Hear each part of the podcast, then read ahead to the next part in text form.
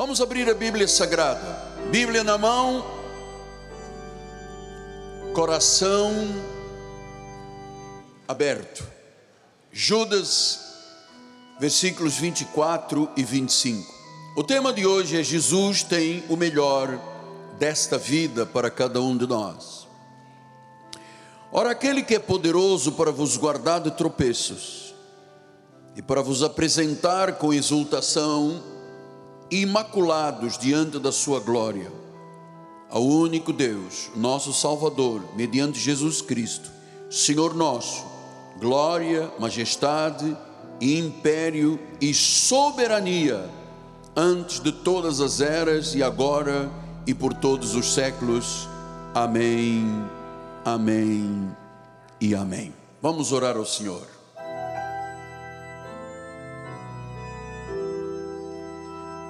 Senhor Jesus Cristo, estamos reunidos em Teu nome, somos a Assembleia dos Santos aqueles que têm os nomes arrolados nos altos céus, aqueles a quem tu predestinaste, chamaste, justificaste e glorificaste, aqueles que estão aqui se gloriando na obra eterna de nosso Senhor e Salvador Jesus Cristo. Fala-nos, edifica-nos, ó Pai, pastoreia-nos, dá-nos crescimento espiritual, dá-nos maturidade que a nossa mente, que a mente de Cristo seja agora ativada, que o nosso coração circuncidado pela palavra esteja agora aberto para receber os ensinamentos do Senhor. Assim nos submetemos à palavra. E eu te peço, usa, Senhor, as minhas cordas vocais, a minha mente, o meu coração, para que esta palavra que não vai voltar vazia, traga frutos, especialmente aquela pessoa que aqui está em busca de algo mais, em busca de algo melhor, em busca de algo mais alto para a sua vida, mais consistente, mais substancial, mais abençoado. Fala-nos a todos, em nome de Jesus, e a igreja diga amém, amém e amém. Graças a Deus. Obrigado, bispo amado.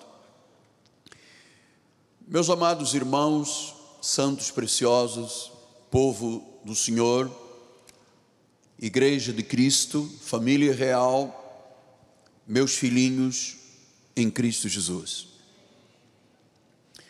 Vamos fazer uma reflexão muito importante esta noite. Esta é a obrigação do altar, fazer o povo de Deus refletir, às vezes acordar para algo importante que Deus tem a transmitir a cada coração. Hoje, através das mídias sociais, as pessoas são expostas dioturnamente a enganos e a erros que combatem a Bíblia Sagrada, Deus, a Igreja e a verdade. Em todos os lugares, se oferecem livros com mensagens dizendo que as pessoas têm em si o poder de criar a vida que quiserem. Que basta uma palavra declarada e uma nova realidade de vida acontece. Temos visto estes enganos, por exemplo, com influenciadores das mídias que dizem conquistas, realizações, satisfações. Isto é parte de uma lei chamada lei da atração. Você já ouviu falar nisto?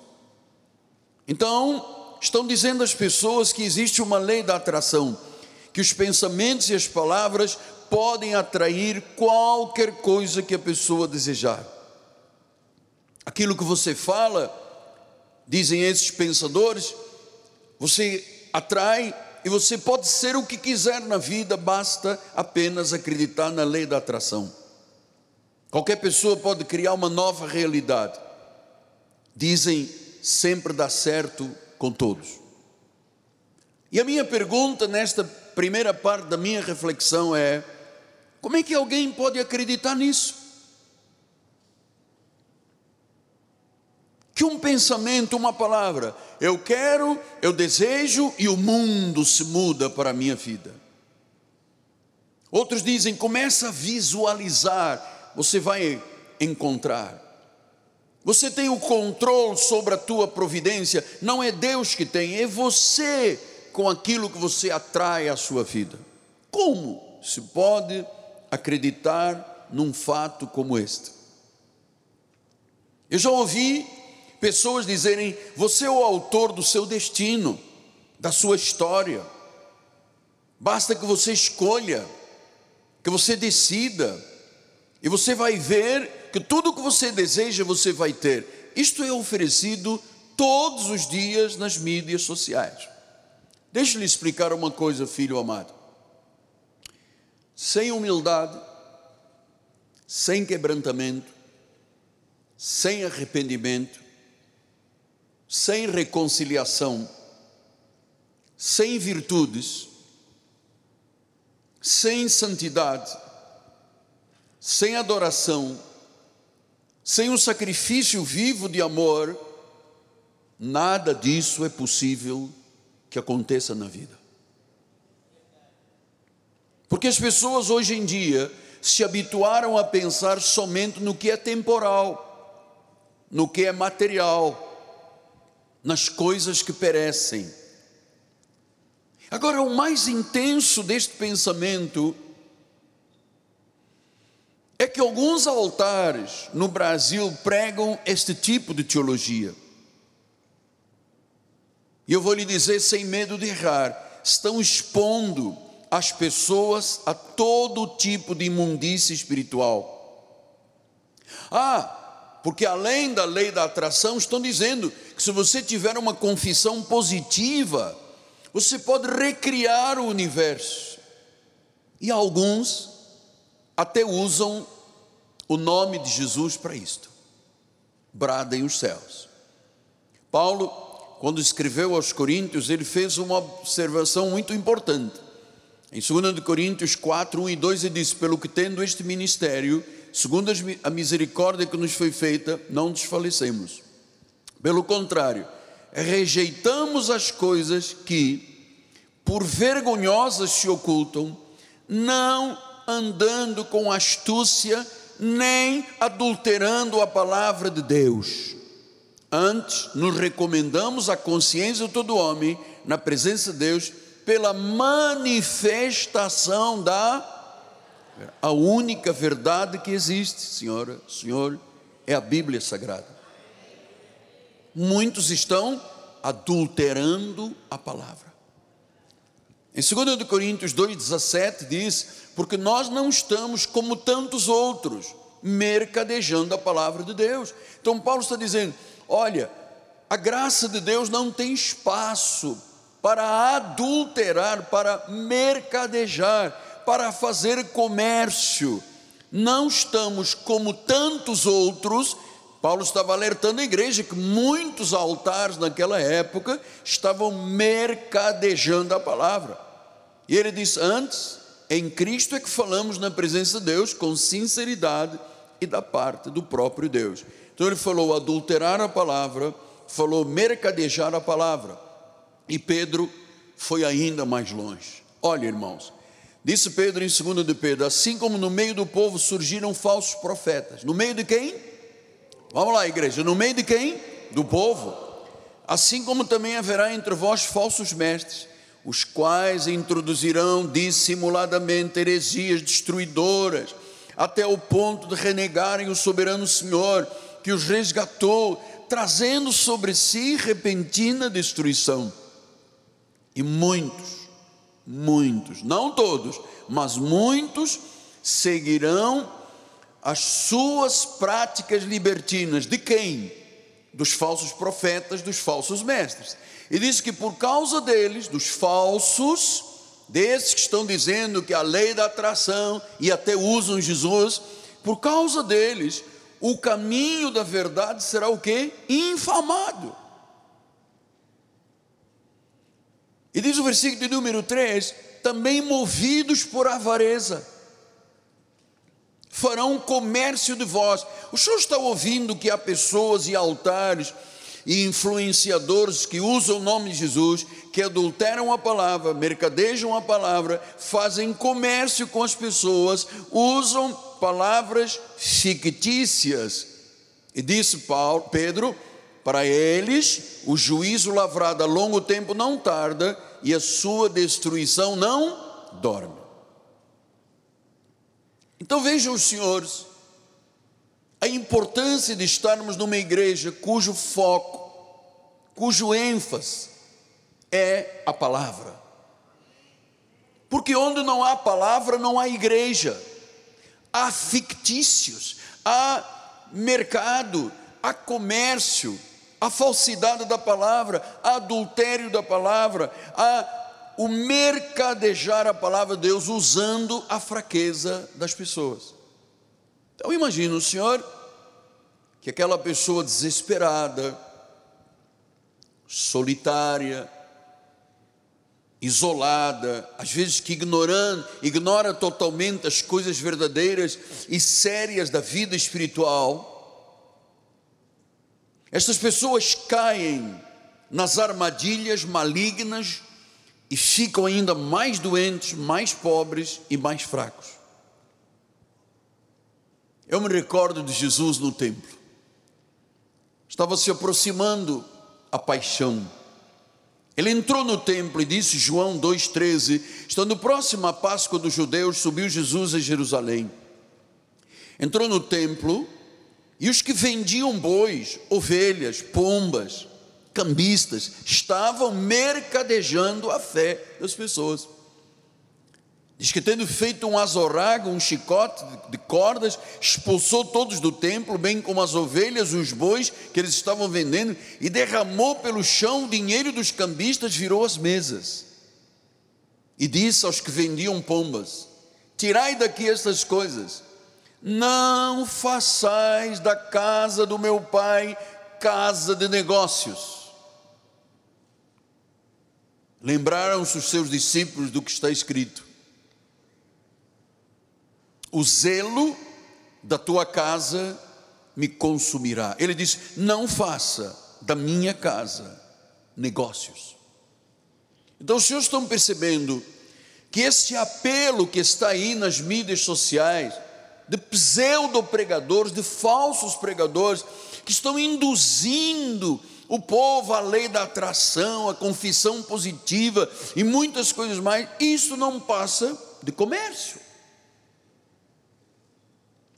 Que pega o solitário, que pega o desesperado, o isolado, arma uma armadilha maligna e as pessoas ficam muito mais doentes, pobres e fracas.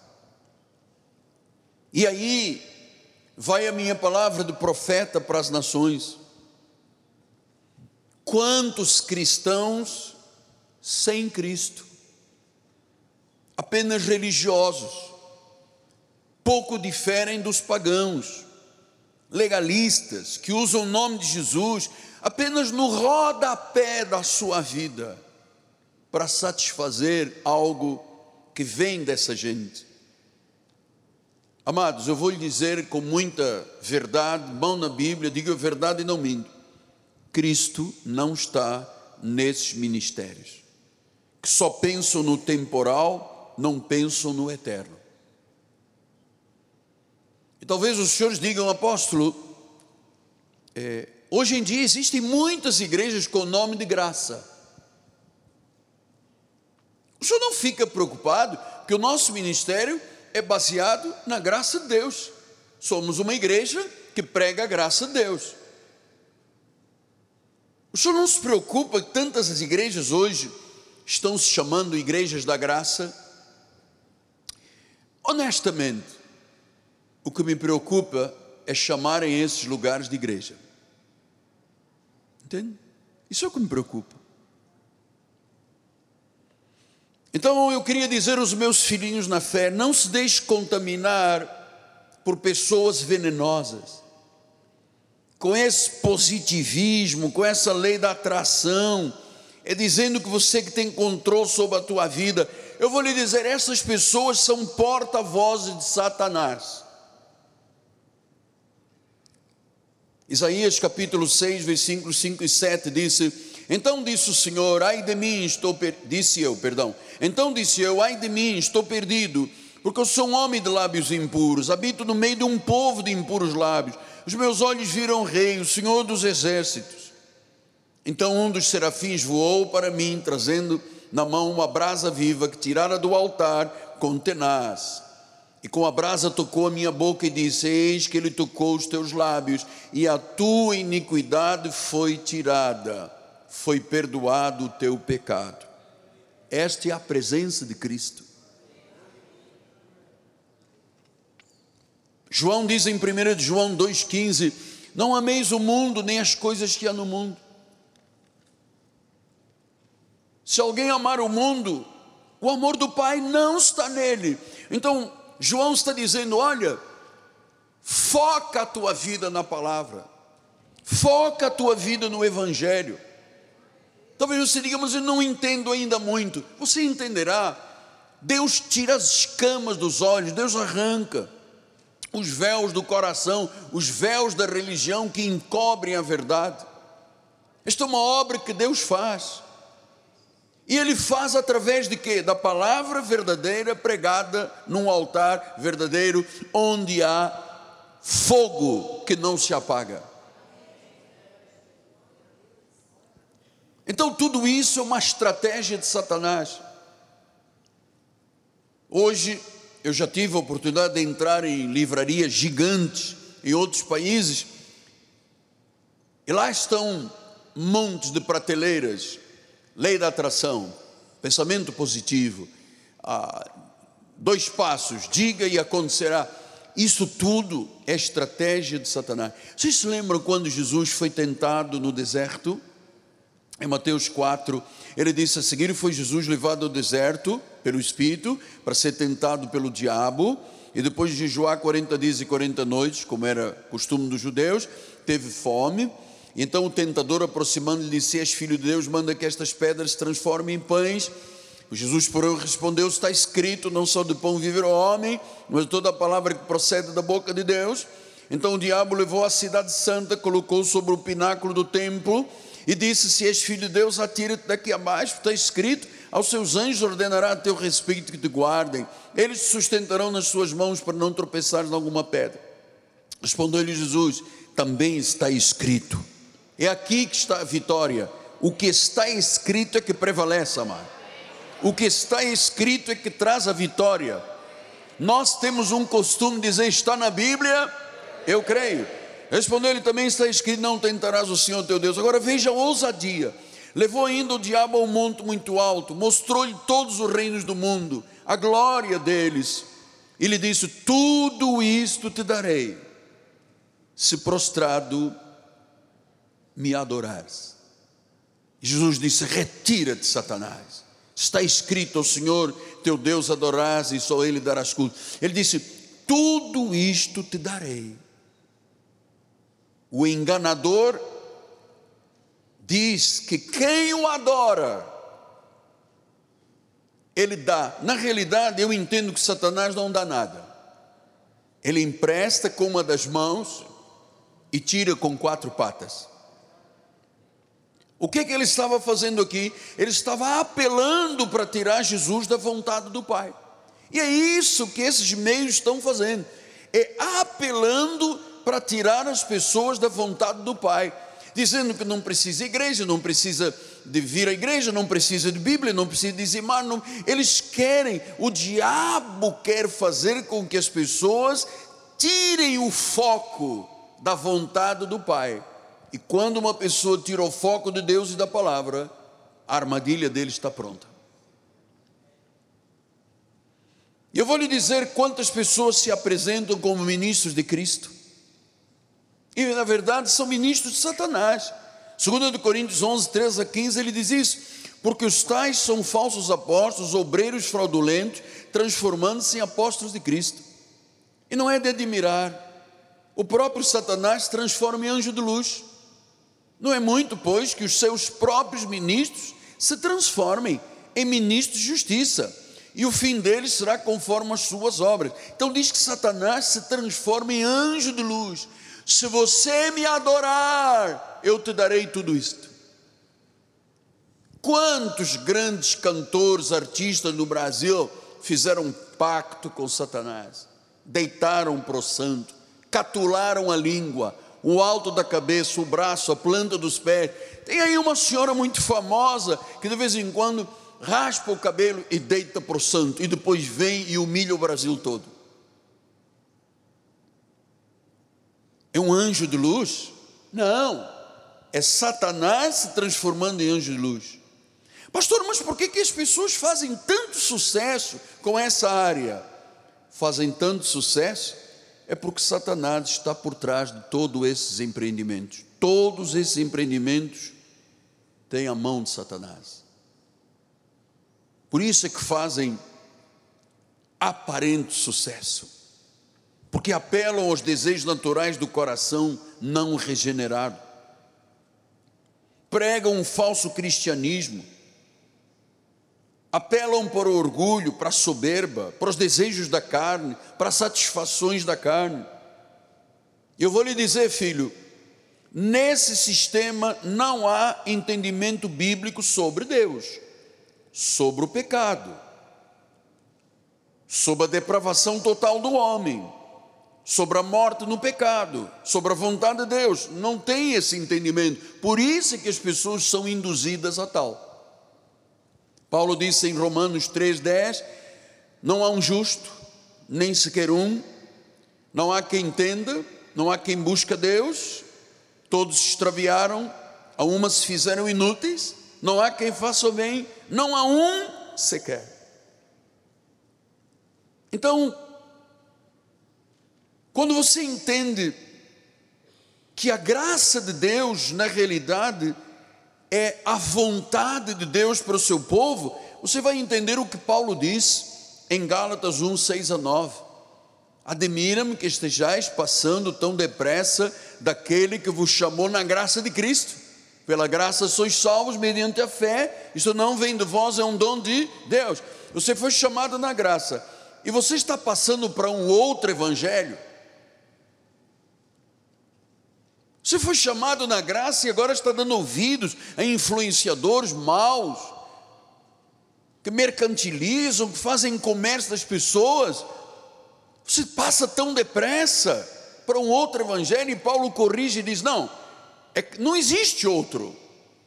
É que há alguns que vos perturbam e querem perverter o Evangelho de Cristo. Mas ainda que nós, ou mesmo um anjo, vindo do céu, vos prega um Evangelho que vá além da graça, que não seja a graça de Deus, seja o que? Anátema. Então eu queria alertar, nós temos milhares de pessoas, estamos em 5.500 municípios. Você sabe o que significa anátema? Significa maldito. Paulo disse: se for um apóstolo, se for até um anjo que pregue algo que saia da graça de Deus, isto é maldição. Maldição quer dizer ausência de Deus, ausência da bênção é viver num vácuo, é viver num vazio, é viver num túnel escuro. É isso que é a maldição.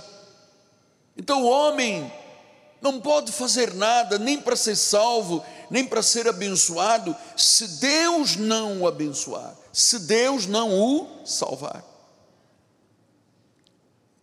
O verdadeiro cristianismo diz que não pode, o homem por si só não pode. Sem Cristo, o homem está morto, está cego, está indefeso, não tem esperança, ele é um eterno derrotado. Ele pode ser o top da fama, ele pode habitar dentro de um triplex à beira de uma praia ele pode ter todas as riquezas do mundo, mas se não tem Jesus, ele é um eterno derrotado. Porque a Bíblia diz que está totalmente corrompido, é hostil a Deus, é egoísta. Odeiam o verdadeiro Deus e Jesus, são os seus próprios ídolos.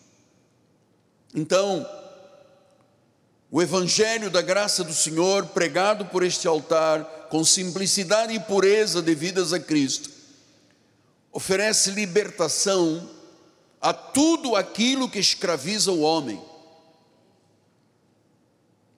A mensagem desta graça maravilhosa ensina o pecador a fugir do pecado, a negar-se a si mesmo, a escapar do juízo, a morrer para este mundo, a escapar do inferno, a ganhar o céu, a vida eterna, acreditar na obra de Cristo. É isto que é a mensagem verdadeira. O que é que Satanás oferece? Prazeres prazeres do pecado, a picanha com cerveja.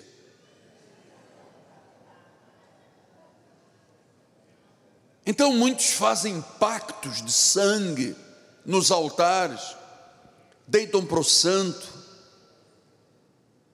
porque Satanás está dizendo: Eu te darei tudo se me adorares. Mas os filhos de Deus, os perdoados, aqueles que aguardam a vinda de Jesus, aqueles que acreditam que terão vida eterna, aqueles que sabem que este mundo é um mundo de decepções e que afirmam o melhor da vida e o melhor para a vida é ter Jesus como Senhor e Salvador. Esse é que é o melhor.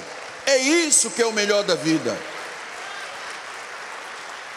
É isso que é o melhor da vida. O resto tudo passa. Passarão os céus, passará a terra. A única coisa que não passará, disse Jesus, é a minha palavra. Tudo passará. Essa gente que hoje, de forma opulenta, se acha dono do nosso país, condena, faz censura, castiga, pune, essa gente toda terminará dentro de um caixão, esquecidos para sempre. O melhor da vida e a melhor vida está na pessoa de Jesus. Isto é o melhor da vida, amados. Você não precisa de uma guia no pescoço, porque Ele é o teu guia. Você não precisa de acender a vela porque Ele é a tua luz. Você não precisa de prazeres transitórios do pecado, porque o teu grande prazer é a vida espiritual. Pedro disse em 1 de Pedro 3, ele disse: Bendito Deus e Pai, nosso Senhor Jesus Cristo, que segundo a sua muita misericórdia, nos regenerou para uma viva esperança mediante a ressurreição de Jesus Cristo dentre os mortos, Ele nos regenerou para uma herança incorruptível, sem mácula, imarcessível, reservada nos céus para vós outros.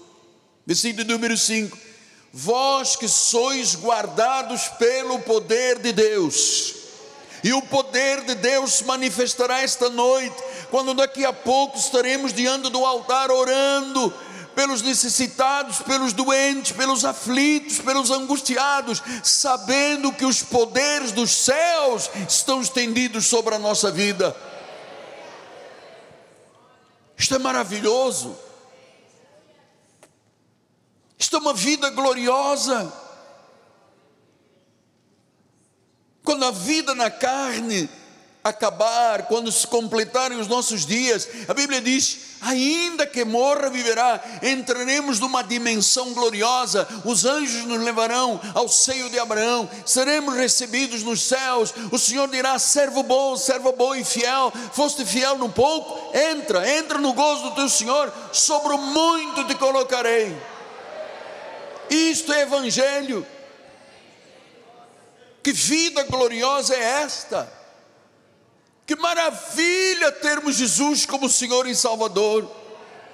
Foi Ele que nos preparou para isto. Sabemos quem somos, onde estamos e para onde estamos indo. Ele nos chamou à sua eterna glória. nós temos uma herança, somos herdeiros e co-herdeiros com Cristo, herdeiros com o crente Abraão. Gálatas 3:29 diz isso, olha aí que lindo, que precioso. Se sois de Cristo, sois descendentes de Abraão e sois herdeiros segundo a promessa. Quem crê que é de Cristo, diga amém. É verdade que nós somos vasos de barro, apóstolo. Sim, 2 Coríntios 4, 7 diz isso. Temos, porém, este tesouro em vasos de barro, para que a excelência do poder seja de Deus Aleluia. Para que a excelência seja de Deus. Eu repito. Para que a excelência seja de Deus. Aleluia. A excelência do poder é de Deus. Ontem à noite, uma senhora me telefonou e eu achei um ato de ousadia muito grande e disse: Apóstolo, eu já sabia que a sua esposa estava doente, e Deus me mandou orar por ela, e eu quero que o Senhor diga à sua esposa que a cura passou pela minha vida, fui eu que orei para ela ser curada. agora todo mundo sabia, agora todo mundo orou, agora todo mundo quer glória. A excelência do poder é de Deus. E eu vou dizer, você está ouvindo, você está ouvindo, você está muito curioso. Eu vou dizer, não toque na glória de Deus não toque, porque é Jesus e nada mais. É com Jesus que nós podemos desfrutar o melhor desta vida, o melhor do reino, da justiça, da paz, da alegria, da provisão, da riqueza, da glória, da herança dos santos. E Paulo termina dizendo em 2 Timóteo 4: O Senhor me livrará também de toda obra maligna. Quem está acreditando nisto? O Senhor nos livrará de toda obra maligna, toda doença, toda enfermidade, todo dardo inflamado. O Senhor nos livrará de toda obra maligna e nos levará salvo para onde, apóstolo? Para o reino celestial. A Ele a glória, diga comigo, a Ele a glória pelos séculos dos séculos. Amém. A Ele a glória, a Ele a glória. Só a Ele a glória.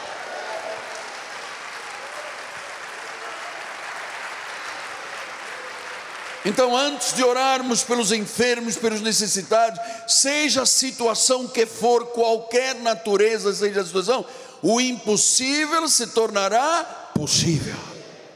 E eu termino neste minuto final dizendo: nós somos um espírito com Jesus. Suas misericórdias se renovaram esta manhã. Ele é rico em misericórdia a Ele a glória, a Ele a honra, a Ele o louvor. Foi Ele que nos fez nascer de novo, foi Ele que nos regenerou pelo poder do Espírito Santo. A obra de Jesus está completa, a palavra é a verdade, Ele nos deu vida, somos salvos para sempre, pela ressurreição de Jesus Cristo, pela cruz. A cruz validou a ressurreição e a ressurreição validou a cruz temos uma fé sobrenatural que vence o mundo. Temos uma fé real. A nossa fé de Jesus Cristo, nós temos um dom, o dom da fé, que vai se manifestar esta noite. A Bíblia diz que nós somos semelhantes a Ele e haveremos de vê-lo como Ele é. Amados, eu quero lembrar que o espírito de doenças incuráveis aos olhos dos homens, situações de qualquer natureza impossível, eu creio que o Deus a quem servimos vivifica os mortos, chama à existência o que ainda não existe. Deus faz coisas físicas que ainda não existem acontecer. Volto a dizer à igreja, é isso que está na minha fé. Todos os poderes de Deus estão estendidos em nossa direção por Jesus Cristo. E eu vou lhe dizer que Deus prometeu partes defeituosas de um corpo partes desgastadas vão ser substituídas, vão ser trocadas por Deus. Assim como disse o pregador, quando você tem um carro e quebrou alguma peça, você vai na oficina e diz: troca a peça. Deus vai trocar peças esta noite e não é do carro que está lá no estacionamento, é um novo coração, um novo fígado, é um novo cérebro, é um novo sangue, é um novo baço, um novo estômago, um novo pâncreas. O cego saberá que isto é verdade porque vai ver que partes defeituosas serão trocadas. Ele dá vida aos mortos, ele chama à existência coisas que já como se já existissem. Este é o Deus que diz que tem o melhor para a nossa vida agora. O cego vai ver, o coxo vai saltar, o aleijado vai andar, o mudo vai falar. Aqueles que serão, estão com defeitos serão perfeitos. Eu acredito que Deus pode fazer crescer membros, fazer novos órgãos, coisas fenomenais, articulações, coluna nova. Ele chama a existência o que não existe. Ele pode reconstruir órgãos. Quando Deus criou tudo, Ele diz: tudo que Deus criou é bom. Amados, Deus é um Deus de surpresas, Ele é grandioso. Então, o altar está aberto. Assim como Jesus disse àquele paralítico: saia de onde está e venha aqui para o meio. E esta noite, Haja o que houver e aconteça o que acontecer na vida, no corpo, nos órgãos, nós vamos chamar a existência, pedindo a Deus que partes do corpo que precisam de ser novas se renovem. Eu não sei quantos estão crendo, eu creio, eu creio. Eu creio que aquela mulher que fez uma cirurgia e retirou uma das mamas, Deus pode colocar esta noite uma mama nova. Aquela pessoa que fez uma cirurgia de próstata, que ficou com problemas de incontinência urinária, de, ereção, Deus pode dar isso tudo novo aquele fígado, aquele pâncreas, aquela herança maldita que veio lá de longe da família. Deus pode esta noite quebrar a herança maldita da doença. Ele é um Deus maravilhoso, Ele é um Deus grandioso, Ele é um Deus misericordioso, Ele pode tudo, mesmo quando para nós é impossível. Eu não vou exagerar se o resto da minha vida eu der o meu testemunho da minha esposa. Mas eu vi muitas vezes os olhos dos médicos olhando para nós, e só Deus sabe o que estavam passando. E a todos eles eu disse: Eu creio num Deus vivo. Estou agarrado à fé. Eu acredito na palavra sagrada.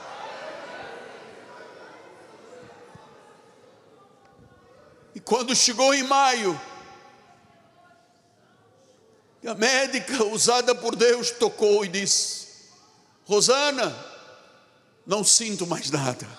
O milagre tinha acontecido. O milagre já tinha acontecido. Então, se Deus fez na minha vida, fez na vida do meu bem, vai fazer na tua vida. Seja em questões físicas, emocionais, financeiras, materiais, familiares. Amado, o que eu lhe digo como seu profeta é que ninguém sairá daqui como entrou. Não dê confiança à doença, chame a doença de mentira. Porque todas as doenças do passado, dos fiéis, dos justos, dos santos, do presente, e aquelas que virão, aqueles que serão e ficarão doentes no futuro, todas essas doenças já estão no corpo de Jesus. Ele disse que carregou para o madeiro o castigo, a dor, a doença, a enfermidade, para que nós, mortos ao pecado, vivamos para a justiça, por sua chaga já fomos. Então a doença não é tua, ou é? A doença não é tua. A doença não é tua. Ela já está na cruz. É muito simples o senhor dizer isso, porque o senhor não está doente. Amado, estou lhe dizendo o que passamos agora recentemente. Val sabe o que nós estamos falando. Mesmo que todos, todos os diagnósticos e prognósticos sejam negativo, negativo, negativo, nós servimos a um Deus que vivifica os mortos. Chama a existência coisas que não existem. Esta noite, diagnósticos e prognósticos cairão por terra neste lugar. Eu vou estar aqui na frente, eu vou fazer isso todos os cultos e os bichos vão fazer também. Eu me, me propus a um combate de fé para que ninguém deste ministério seja doente, apocado, diminuído, enfermo, empobrecido. Eu me levantei em nome de Jesus. Eu vou ver a glória de Deus. Você vai ver a glória de Deus. Se você tem um caso impossível, se você tem uma enfermidade, venha diante do altar. Pai amado e bendito, a palavra foi pregada, a mensagem foi entregue, agora depende da fé do teu povo. Eu creio e eu vou entrar em concordância com os que creem. E nós temos agora alguns minutos para ver Deus grandioso, surpreendente, chamando a existência de coisas que ainda não existem, vivificando os mortos. É isso que Deus faz. Quem creu em tudo o que ocorreu aqui esta noite, diga amém. Você sabe a palavra que foi semeada na tua vida e na minha vida, esta noite vai já está começando a germinar, vai germinar, vai germinar, e amanhã de manhã, quando acordarmos, há algo surpreendente na nossa vida. Ela não volta vazia, bispo. Glórias a Deus. Levante suas mãos em direção ao altar, Deus amado e bendito. Obrigado, Senhor, por esta noite de milagres. Obrigado, Senhor, por esta noite de sinais, prodígios e maravilhas. Sairemos deste lugar renovados, transformados e crendo, Senhor, que o melhor de Deus já se manifestou em nós. E que a graça maravilhosa, o amor de Deus e as doces consolações do Espírito se manifesta entre nós, nos guiando em perfeita paz, em perfeita vitória, para desfrutarmos de uma noite, um resto de semana maravilhoso, em nome de Jesus. E aqueles que são vitoriosos em Deus e que creem no milagre, digam. Amém e amém. Graça e paz. O milagre chegou na tua vida. Celebre ao Senhor a tua vitória.